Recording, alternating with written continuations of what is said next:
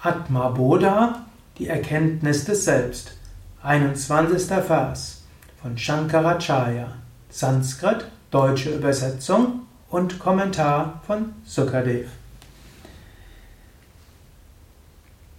Dehendriya Gunan Karmani Male Satchidatmani Adhyasyantya Vivekena Gagane Nilata Devat.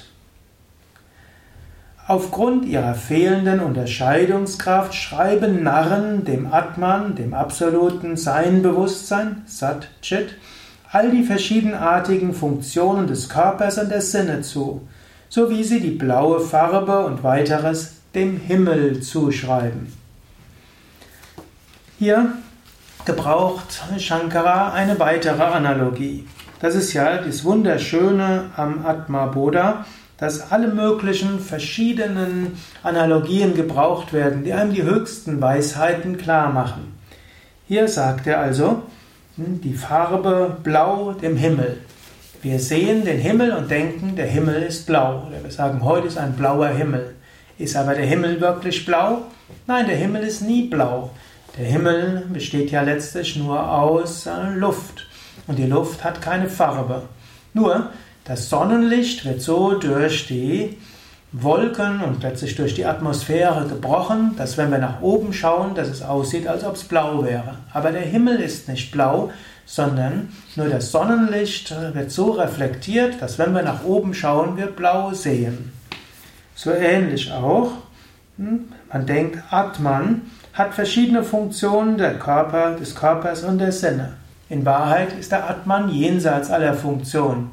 Es gibt nur das reine, unsterbliche, absolute Selbst. Es gibt nicht wirklich ein, ja, ein vom Körper, also vom Atman getrennter Körper. Man sagt, ja, ich bin groß, ich bin klein, ich bin dick, ich bin dünn. Hm, so sagt man. Warum sagt man das? Weil Atman reflektiert wird in dem Körper. Aber in Wahrheit ist der Körper nicht die Psyche.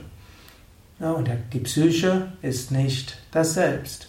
Und so schreibt man dem Himmel blaue Farbe zu und so ähnlich schreibt man dem Selbst zu, dass er der Körper sei oder die Psyche sei und so weiter. Aber in Wahrheit, du bist reines Sein, Sat und reines Bewusstsein, Chit. Du bist nicht begrenzt auf den Körper und du bist nicht begrenzt auf die Psyche. Ich weiß, das ist immer wieder Wiederholung. Letztlich, Jnana Yoga beruht darauf, dass man immer wieder sich der gleichen Tatsache bewusst macht und daraus auch handelt. In diesem Sinne, sei dir gerade heute oder morgen bewusst, ich bin unendliches Sein. Ich habe weder Anfang noch Ende. Wenn du zurückschaust vor ein paar Jahren, Vieles hat sich geändert. Körper war anders, vielleicht war sogar Beruf anders, vielleicht waren sogar deine geistigen Überzeugungen anders.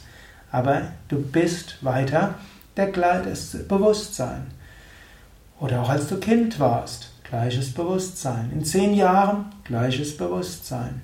Und egal, ob du gerade dir wichtig vorkommst oder nicht wichtig vorkommst, du bist gleiches Bewusstsein. Du bist und du bist bewusst. Daher Sat und Chit. Und alles andere ändert sich, aber das bist du nicht. So höre auf, dir selbst Eigenschaften zuzuschreiben, die du nicht bist. Sehr ähnlich auch wie höre auf zu denken, der Himmel wäre blau. Der Himmel ist da. Die blaue Farbe ist die Reflexion der Sonne im Himmel. So ähnlich, du bist das unsterbliche Selbst. Und da ist der Körper.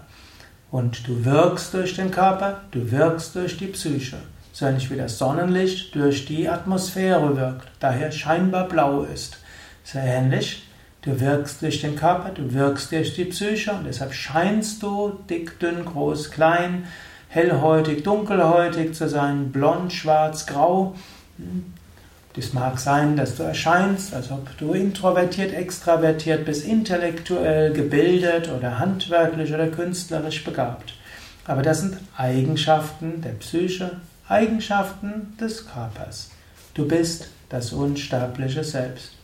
Denke über diese Analogie nach, meditiere darüber und handle entsprechend.